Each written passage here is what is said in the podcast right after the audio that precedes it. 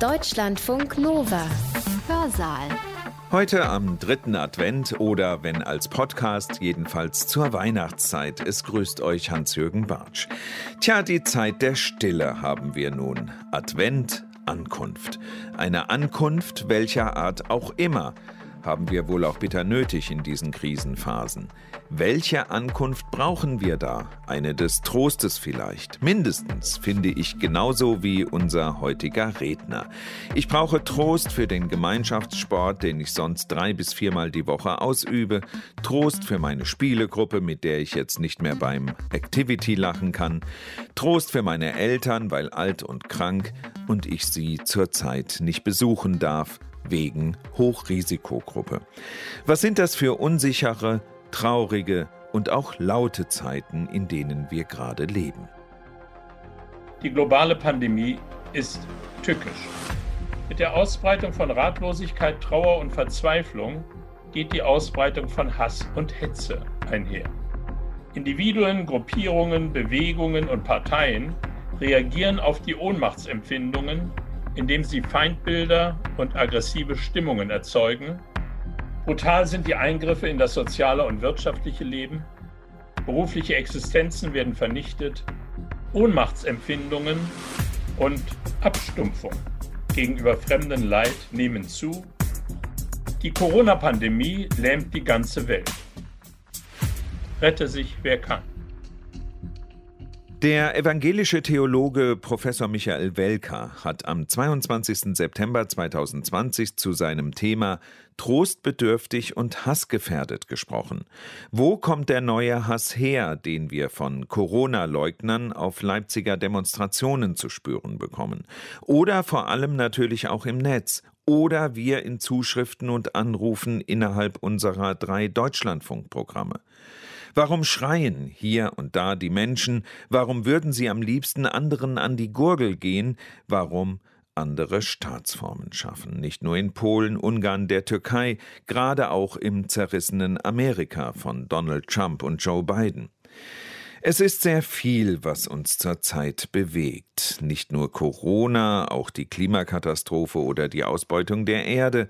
Fragt mal Bolsonaro in Brasilien, der sieht das schon wieder ganz anders als ich. Hier geht die Luzi ab, hier spaltet sich die Welt. Also, erstmal runterkommen, gerade jetzt im Advent. Michael Welker sorgt dafür.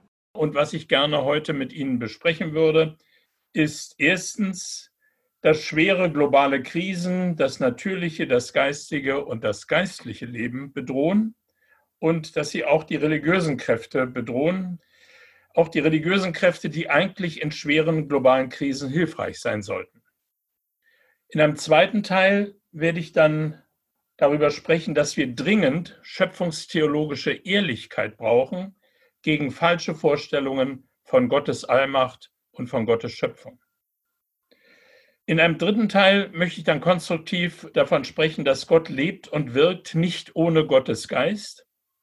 Und in einem letzten und vierten Teil wird uns beschäftigen der Geist eines vielfältigen Trostes und sein Wirken gegen zunehmenden Hass und zwischenmenschliche Kälte, gerade in Zeiten weltweiter Krisen. Also zunächst schwere globale Krisen bedrohen das natürliche, das geistige und das geistliche Leben. Die Corona-Pandemie lähmt die ganze Welt. Fast 30 Millionen Menschen bisher bestätigte Infektionen und knapp eine Million dem Coronavirus zugerechnete Todesopfer sind schon heute zu beklagen.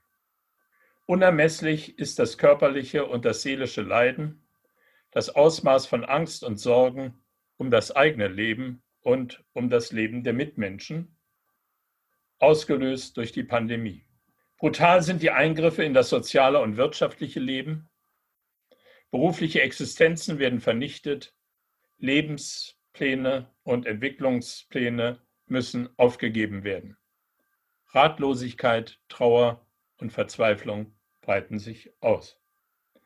Die Ratlosigkeit, Trauer und Verzweiflung, all das wird verstärkt durch andere weltweite Krisen, etwa die ökologische Verheerung, dramatisch sichtbar in Gestalt der gigantischen Waldbrände in Kalifornien.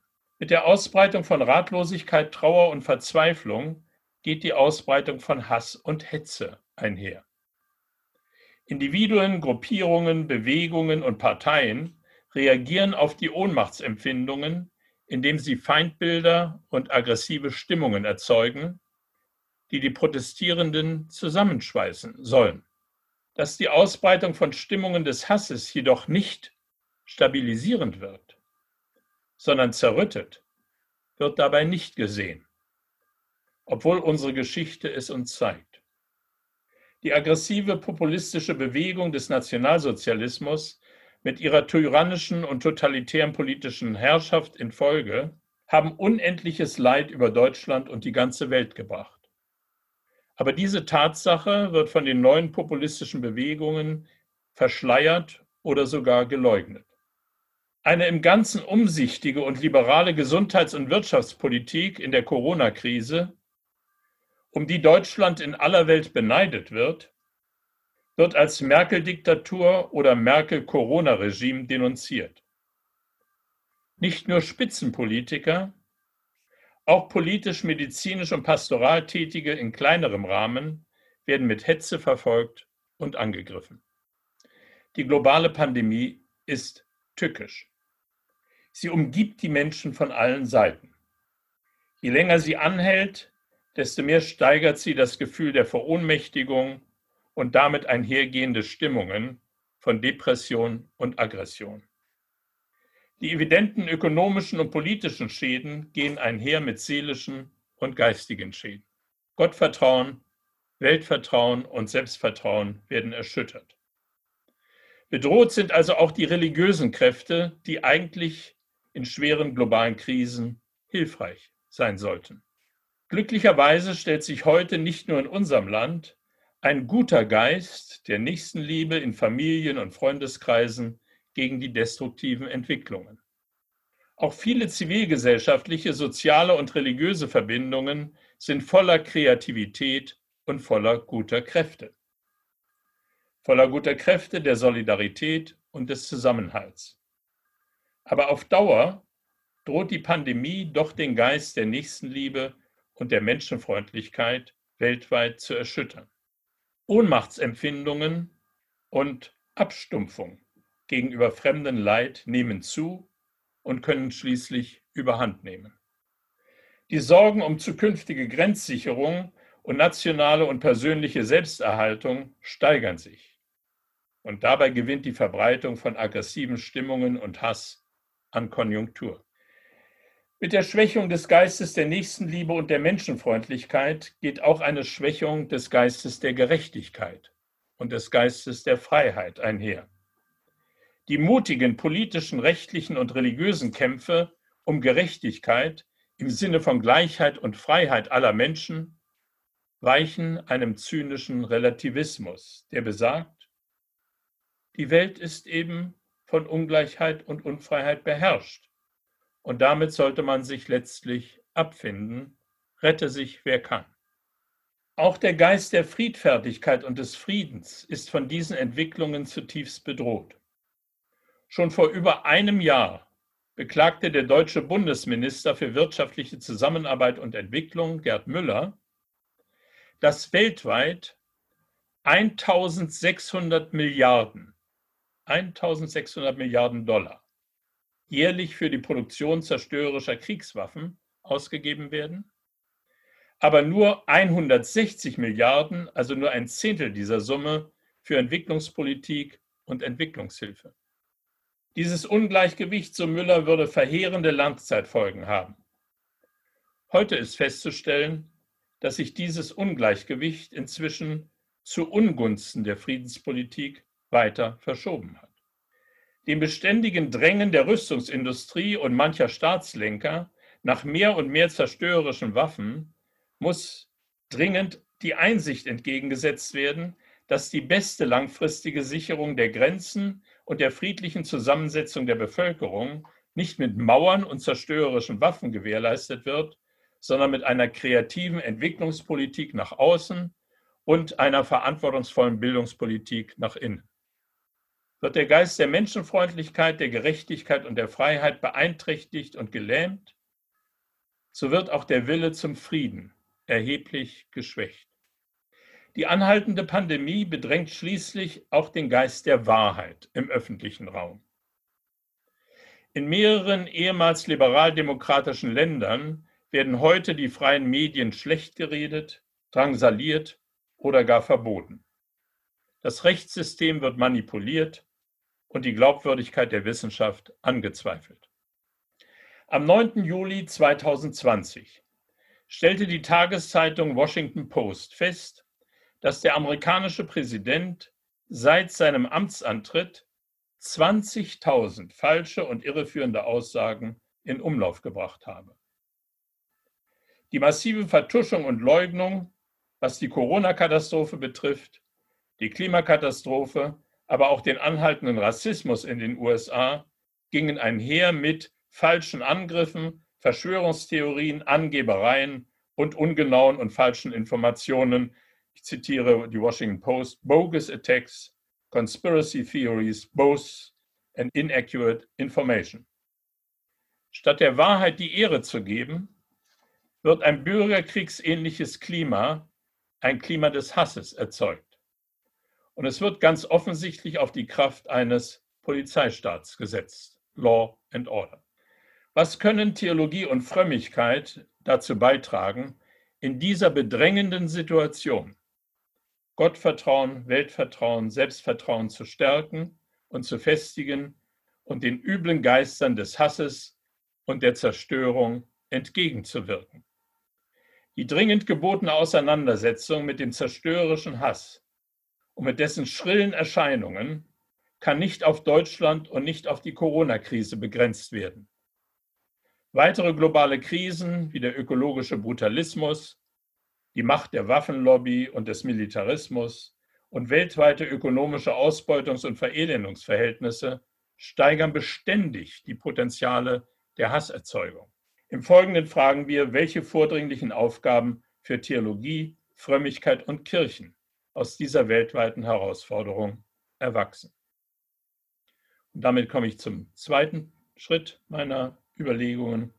Wir brauchen dringend schöpfungstheologische Ehrlichkeit gegen falsche Vorstellungen von Gottes Allmacht und Gottes Schöpfung. An erster Stelle benötigen wir eine grundlegende Selbstkritik in Theologie und Kirche und ihren Bildungssystemen. Wir haben viel zu lange zugesehen, wie sich primitive und unglaubwürdige Vorstellungen von Gott und Gottes Allmacht in religiösen und nicht religiösen Umgebungen ausbreiteten. Theologien und Frömmigkeit haben zu dieser Ausbreitung leider aktiv beigetragen. Gott ist die alles bestimmende Wirklichkeit, lautete eine Lieblingsformel auch in sehr angesehenen Theologien. Formeln wie Gottes Allwirksamkeit wirkten auf nachdenkliche Menschen wie religiöses Gift angesichts grauenhafter Entwicklungen, wie zum Beispiel der Errichtung von Konzentrationslagern. Diesem primitiven Theismus wurde dann ein primitiver Atheismus entgegengesetzt, wie er vom britischen Entwicklungsbiologen Richard Dawkins entwickelt wurde. Richard Dawkins suchte in seinen Bestsellern Gott als den blinden Uhrmacher, the blind watchmaker, lächerlich zu machen und bezeichnete biblisch geschützte Frömmigkeit als Gotteswahn und Schöpfungslüge. Primitive Vorstellungen von Gottes Allmacht wurden mit ebenfalls primitiven Schöpfungsvorstellungen verbunden. Gott wurde zum Ursprung des Universums erklärt und seine Allmacht wurde als Ursprungsmacht ausgegeben, die eine durch und durch gute Welt offenbar garantieren sollte. Die Verbindung von unglaubwürdiger Theologie und unglaubwürdiger Kosmologie lädierte dann das Vertrauen in theologische Redlichkeit. Der Leidensdruck von Pandemien und Naturkatastrophen provoziert vor diesem Hintergrund der Unglaubwürdigkeit geradezu zu religionskritischer und religionverachtender Empörung. Es ist erstaunlich, dass die erheblich gestiegenen Kirchenaustrittswellen, zumindest von den Kirchenleitungen, nicht auch mit diesen unglaubwürdigen Allmachtsgedanken, Gottesbildern und Schöpfungsvorstellungen in Verbindung gebracht wurden. Es werden alle möglichen Gründe ventiliert. Aber dass die Inhalte nicht stimmen, Das wird vornehm ausgeklammert. Da hören wir dann in den neuesten Veröffentlichungen, wir müssten vom Evangelium her irgendwas in den Blick nehmen oder einen Blick auf Jesus geben. Also lauter Sprechblasen, die überhaupt nicht hilfreich sind. Und der Kern des Übels, dass wir verkommene Gottesvorstellungen und Schöpfungsvorstellungen haben, wird nicht ernsthaft in den Blick genommen. Allmachtsgedanken, Gottesbilder, Schöpfungsvorstellungen müssen dringend überprüft werden. Gegenüber dem unheilvollen Syndrom von unglaubwürdigen Gottesvorstellungen, unglaubwürdigen Allmachtsvorstellungen und primitiven Schöpfungsvorstellungen muss Folgendes dringend deutlich gemacht werden und ich möchte fünf Punkte hervorheben. Erstens, Schöpfung ist nicht einfach Kosmos und Natur. Schöpfung bezieht sich nach biblischen Zeugnissen und den wichtigsten kirchlichen Bekenntnissen auf die sichtbare und die unsichtbare Welt. Schöpfung fasst komplexe Zusammenhänge zwischen Natur und Kultur, komplexe Zusammenhänge zwischen physischen und geistigen Wirklichkeiten ins Auge. Gott ist nicht ein kosmologischer Uhrmacher. Gott respektiert die menschliche Freiheit zum Guten und zum Bösen. Und Gott respektiert auch kritische Eigenkräfte der Evolution. Zweitens. Natur und Leben sollten nicht, wie etwa aus ökologischem Engagement heraus verständlich, wie Heilsbegriffe verwendet werden. Physische Natur und irdisches Leben sind einerseits hohe Güter, aber sie sind nicht paradiesisch und sie sind von Gott radikal unterschieden. Natur und irdisches Leben sind nicht nur endlich und sterblich, sie leben auch unabdingbar auf Kosten von anderem Leben um sich selbst zu erhalten. Drastisch hat der Mathematiker und Philosoph Alfred North Whitehead dies auf die Formel gebracht, Leben ist Raub, Life is Robbery. Natürliches, irdisches Leben ist unabdingbar, Leben auf Kosten von anderem Leben.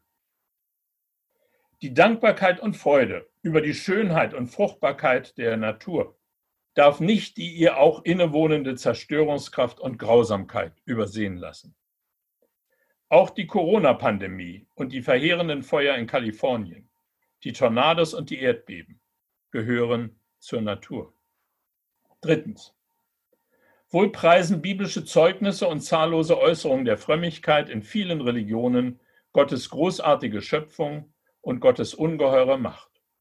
Sie sehen oder sollten zumindest klar sehen, dass Gott der Schöpfung ungeheure Eigenmacht einräumt und dass Gott keineswegs als eine himmlische Feuerwehr beständig dann eingreift, wenn es brennt und wenn Elend sich ausbreitet. Das ist schwer, aber unabdingbar. Gott und Schöpfung sind deutlich unterschieden und die Schöpfung erhält ungeheure Eigenmacht. Die Erde bringe hervor, die Meere bringen hervor. Die Gestirne regieren, die Himmel scheiden. Da können Sie alles in Genesis 1 lesen Schöpfung und Evolution sind da ungemein eng miteinander verbunden. Und die Menschen erhalten den berühmt-berüchtigten Herrschaftsauftrag, vor dem sie dann traurig versagen. Viertens.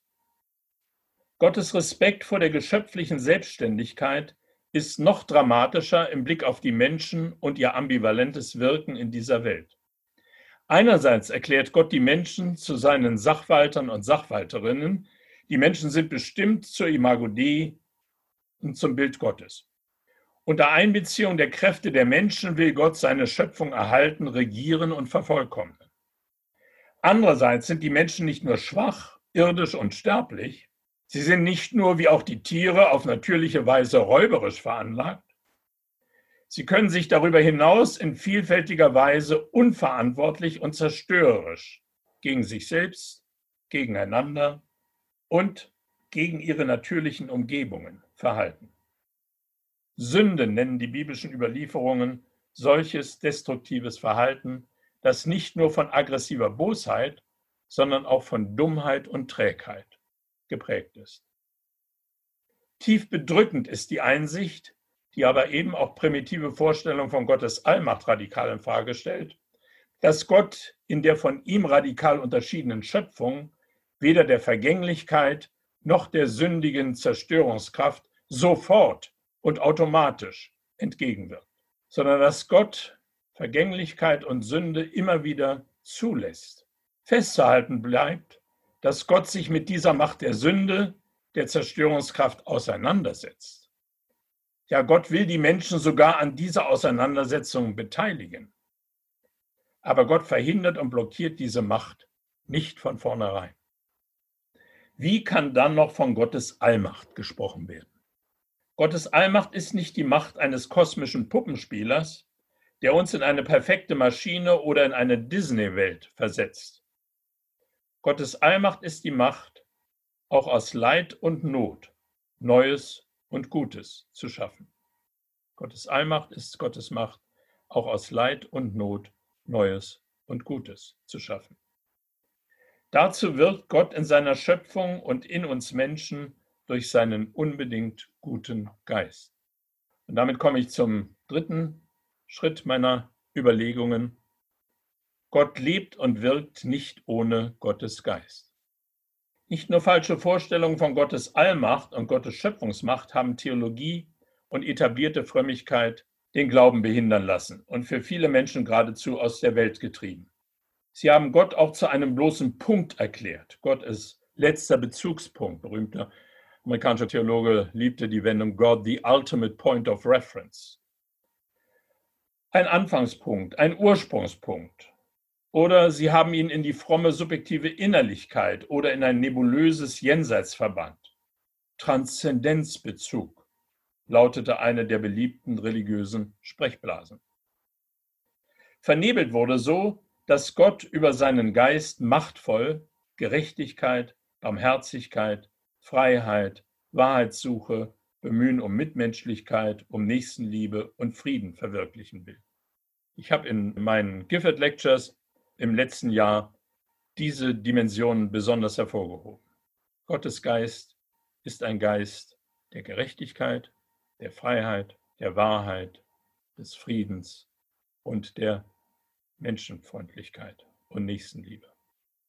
Und diese vielen Kräfte zusammen bilden ein ungeheures Kraftgeflecht.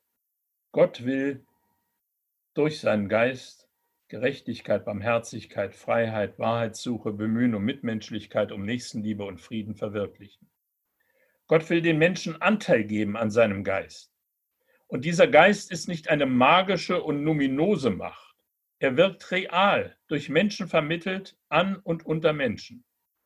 Er will sie befähigen, sich in Freiheit von diesem Geist ergreifen und erfüllen zu lassen. Gott will die Menschen für seine guten Gaben begeistern. Für Christen ist dieser göttliche Geist in und durch Jesus Christus und durch die biblischen Zeugnisse offenbart und den Menschen vermittelt worden. Für andere Religionen erfolgte die Vermittlung durch Gottes Gesetz. Für humanistisch orientierte Menschen durch ein Ethos der Mitmenschlichkeit, der Gerechtigkeit, der Barmherzigkeit, der Freiheit, der Wahrheit und des Friedens.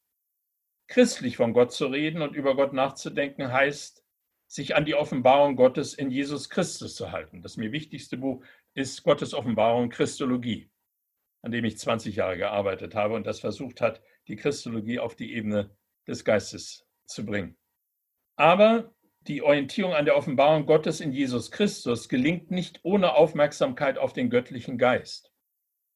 Ohne die Beachtung des Geistes Gottes fallen in der religiösen Vorstellungswelt in der Regel Jesus als der gute Mensch von Nazareth und ein abstrakter Allmachtsgott, Ursprungsgott, Jenseitsnebelgott auseinander. Nur in Verbindung mit dem göttlichen Geist können Gottes schöpferische Lebendigkeit, die göttliche Macht Jesu Christi und die große Würde der Menschen in ihrer Bestimmung zum Bild Gottes erfasst werden.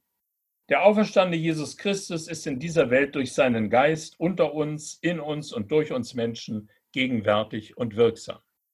Auf ihm ruht nicht nur der Geist Gottes, er ist nicht nur von diesem Geist erfüllt, sondern er gießt ihn auf seine Zeuginnen und Zeugen aus. Diese Geistausgießung ist keine gespenstische Angelegenheit, sondern die Weise, in der Gott in dieser Welt schöpferisch wirksam werden will. Ein ganz eindrückliches Zeugnis der neueren Zeit ist Johannes Paul II. und sein Wirken in Polen. Direkt nach seinem Antritt als Papst Johannes Paul II. besucht er die Hauptstadt und hält kurz vor Pfingsten einen Gottesdienst, den er schließt mit den Worten, und ich rufe, ich, ein Sohn polnischer Erde und Papst Johannes Paul II., ich rufe zu dir aus der ganzen Tiefe dieses Jahrhunderts, sende deinen Geist herab auf die Erde, auf diese Erde. Und dann erklärt er, was dieser Geist bewirken wird an Freiheit, Gerechtigkeit, Aufrichtung der Menschenwürde und so weiter. Und in seinen weiteren Reisen schließt er daran immer wieder an und betont, wie diese Geistausgießung wirksam war. Ganz real, ganz konkret. Ich habe dann gesagt, leider hat er nicht die volle biblische Botschaft hervorgehoben, dass dieser Geist auch auf die Frauen und auch auf die Jungen ausgegossen ist. Und vielleicht eine etwas ketzerische Bemerkung ist deshalb dann auch der Geist der Freiheit wieder in seinem Heimatland ziemlich zurückgetreten. Der ökonomische Erfolg war dann evident und der Luxus der medialen Freiheit und der richterlichen Unabhängigkeit war dann nicht mehr so dringend geboten, so schien es. Also Sie sehen, es sind sehr spannende Kräfte und diese Geistausgießung kann sehr real wirksam sein. Sie ist eine reale Größe und nicht einfach ein Numinosum. Calvin hat also diese Geistausgießung wunderbar hervorgebracht, hat gesagt, dieser Messias ist nicht gesalbt mit köstlichem Öl, sondern mit dem Geist damit er den Seinen, den Hungernden und Dürstenden, daran Anteil gibt. Ein wunderbares Bild. Und er hat hervorgehoben, dass uns durch diesen Geist Jesu Christi differenzierte Kräfte vermittelt werden, die er königliche, prophetische und priesterliche Kräfte nennt. Das königliche Wirken ist vorbildgebend und wirksam in einer vielgestaltigen, praktischen Nächstenliebe, die sich im Leben Jesu in vielfältigen gütigen menschlichen Zuwendungen auch zu sozial ausgegrenzten Personen äußert. Besonders spektakulär sind seine Krankenheilungen, aber auch die geistige und geistliche Bildung in der befreienden Lehre und Verkündigung des kommenden Reiches Gottes ist von höchster Bedeutung. Dieser König ist ein Bruder und Freund. Dieser König wird auf der Welt verachtet, ausgestoßen und er weiß, wie es Armen, Elenden und Ausgestoßenen zumute ist. In ihm und durch ihn und in seinem Geist lässt sich Gott auf das Elend der Menschen in vielfältigen Formen schöpferisch ein. In seinem priesterlichen Wirken verweist Jesus Christus in Bescheidenheit und Unscheinbarkeit auf die Macht Gottes. Der Auferstandene wird erkannt am Brotbrechen, am Friedensgruß, am Dankgebet, an der Erschließung seiner Sendung durch Gott, am Sammeln und Senden der Menschen, die ihm nachfolgen wollen. Und in großer Behutsamkeit und Unscheinbarkeit vermittelt Gott den Menschen die Kräfte des göttlichen Geistes. Gar heimlich führt er sein Gewalt, hat Luther wunderbar gedichtet und damit das Phänomen treffend erfasst. Das schließt nicht eine auch starke Konflikte mit sich bringende prophetische Auseinandersetzung mit den Mächten und Gewalten dieser Welt aus. Im Zentrum der Verkündigung und des Geistwirkens Jesu Christi steht sein Konflikt mit der herrschenden politischen und militärischen Weltmacht Rom, mit der herrschenden Religion in seinem Land, mit dem jüdischen und römischen Gesetz und mit der öffentlichen Moral und Meinung. Ein gewaltloser Widerstand bestimmt dieses Geistwirken. Vater, vergib ihnen, sie wissen nicht, was sie tun. Lukas 23, 34.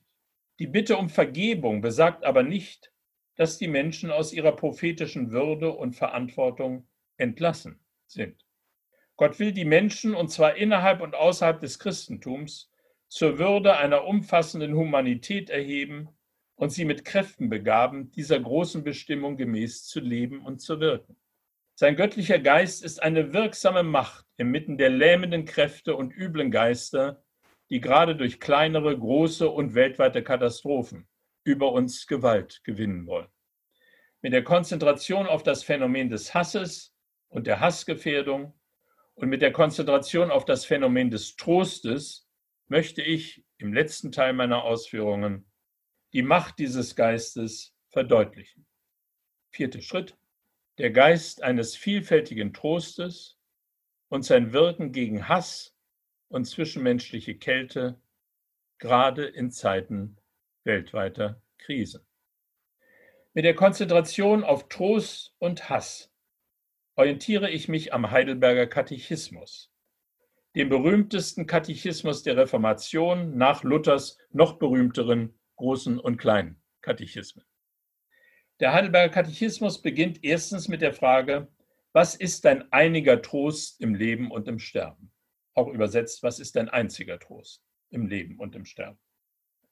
Und er bietet in der fünften Frage die höchst anstößige und auch beklemmende Behauptung, ich bin von Natur geneigt, Gott und meine Nächsten zu hassen. Lange habe ich diese Behauptung verworfen, ja selbst gehasst. Der mir sonst so vorbildliche Katechismus schien mir hier in moralisch anstößiger Weise zu überziehen, schien mir die Menschen in herzloser Weise einfach zu verachten, denn warum sollten sie von Natur geneigt sein, Gott und den Nächsten zu hassen? Erst als ich die große Weite der Rede vom Hass in der Bibel erfasste, ging mir ein Licht auf. Verbindet man Hass nur mit aggressiver Wut und Gewalttat, mit Verfolgung, Verwünschung und Bekämpfung, so muss diese Aussage tatsächlich schrill und extrem überzogen klingen.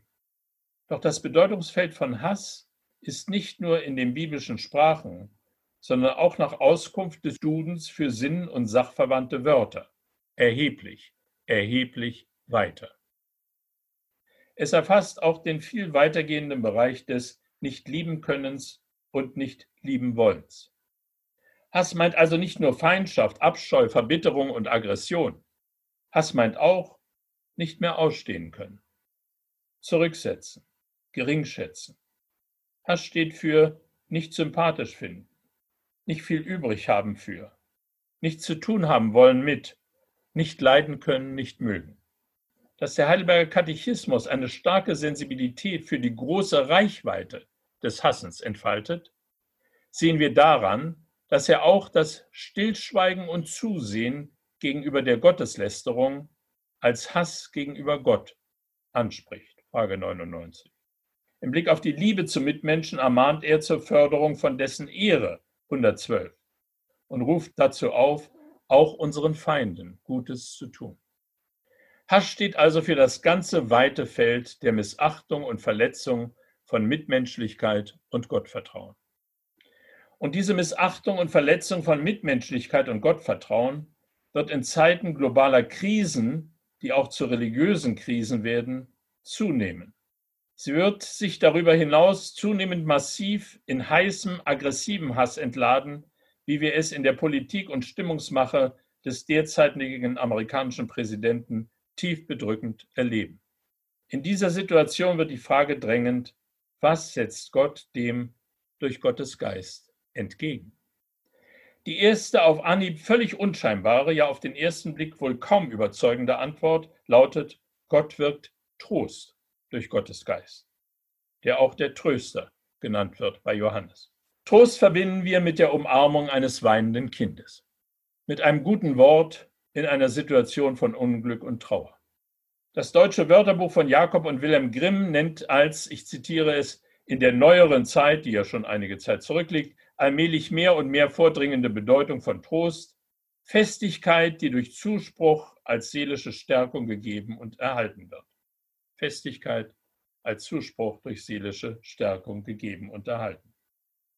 Zuspruch im familialen und freundschaftlichen Umfeld, Zuspruch in psychisch und labilen therapeutischen und pastoralen Situationen. Diese letztlich zwischenmenschliche, also Person-zu-Person-Dimension des Trostes ist sehr wichtig und einleuchtend. Eine liebenswürdige und liebevolle Kraft, die flüchtig oder lang anhaltend wirksam ist. In beängstigenden Situationen und in schwierigen individuellen Lebenslagen. Doch die Ausgießung des Geistes des Trostes ist erheblich weitreichender und folgenreicher. Sie schließt diese individuelle Kommunikation und Festigung durchaus mit ein. Sie verleiht aber eine Kraft und Macht für die Menschen, für die sie Gott gar nicht genug danken und ihn loben können. Die Kraft des göttlichen Geistes umgibt uns und unsere Mitmenschen von allen Seiten. Immer neu schöpferisch, aufrichtend, erneuernd, Kraft und Lebensmut gebend. Wir müssen diese Kraft entdecken, uns von ihr erfüllen lassen und selbst aktiv dazu beitragen, dass sie auch andere Menschen erreicht und ergreift. Sehr berühmt ist Bonhoeffers tröstendes Gedicht. Von guten Mächten, wunderbar geborgen, erwarten wir getrost, was kommen mag. Gott ist mit uns am Abend und am Morgen und ganz gewiss auch jeden neuen Tag. Als Bonhoeffer diese Zeilen dichtete, hatte er nicht nur Gott, sondern auch, vielleicht sogar besonders, seine Familie vor Augen. Doch nachdem seine Familie ohne seinen Willen in guter Absicht und um ihn zu schützen einen Prozess gegen ihn verhinderte, wurde er gegen sie bitter. Er schrieb aus der Haft an seinen Freund, ich muss die Gewissheit haben, in Gottes Hand zu sein und nicht in den Händen von Menschen. In der Kraft des gegenwärtigen und kommenden Reiches Gottes will Bonhoeffer Halt und Trost finden. Es ist die Kraft des göttlichen Geistes, die diesen vielfältigen Halt und Trost vermittelt. Dieser Trost geht, wie gesagt, nicht in der zwischenmenschlichen Begegnung und Zuwendung, in Mitgefühl, Mitleid und Zuspruch auf, so wertvoll diese Dimension ist. Das Wort Trost wird nicht nur in den biblischen Überlieferungen, auch gleichgesetzt mit Sicherheit, Zuversicht, Zutrauen, Lebensmut, Hoffnung, Beruhigung und Ruhe. Es bezieht sich also auf Kräfte der Stärkung des individuellen und des gemeinsamen Lebens. Trost wird aber auch gleichgesetzt mit einer objektiven Kraft, dauerhafter Verlässlichkeit, Hilfe, Halt, Rat, Rettung, Stärke, Stütze, Schirm und Schutz. Trost wird mit einer Quelle verbunden, aus der man schöpfen kann, mit Licht, mit Frieden, mit Freude, ja mit Heil und Erlösung. Der Geist des Trostes umgibt uns von allen Seiten. Die familiale, freundschaftliche und psychologische Bedeutung ist, wie gesagt, äußerst wichtig und heute besonders auffällig und naheliegend. Der Geist des Trostes löst das Empfinden, und zwar das subjektive und das geteilte Empfinden von Beruhigung, Sicherheit, Zuversicht, Zutrauen, Lebensmut und neuer Hoffnung aus. Er löst aber auch die Gewissheit aus, dass nicht allein uns, sondern auch zahllosen anderen Menschen und Geschöpfen Ruhe, Stärke, Stütze, Schirm und Schutz, Rat und Hilfe zuteil wird durch diesen Geist und durch die von ihm ergriffenen Menschen. Und zwar nicht nur in ruhigen Zeiten und Umgebungen, sondern auch in Not und Bedrängnis und gegen die vielgestaltigen Äußerungen und Formen des Hasses. Der Geist des Trostes ist eine nicht nur uns, sondern alle Welt umgebende, überwältigende Macht in dem der Geist des Trostes nicht nur zwischenmenschliche und innergeschöpfliche Verhältnisse trägt, sondern auch unser Verhältnis zum lebendigen Gott und Gottes Kräften belebt und stärkt, ist er auch ein Geist des Heils und der Erlösung. Er vermittelt die Gewissheit, in Gottes Hand zu sein, wie auch immer die zwischenmenschlichen und innergeschöpflichen Verhältnisse sich gestalten mögen. Dieses Sein in Gottes Hand ist nicht geistlos und trostlos, wie eine abstrakte, alles versprechende, angebliche Allmacht eines kosmischen Götzen. Verzeihen Sie, dass ich das so hart sage. Diesen Geist benötigen wir alle dringend. Und diesem Geist können wir vertrauen, auch in schwierigen Lebenslagen und an den Grenzen unserer eigenen irdischen Möglichkeiten.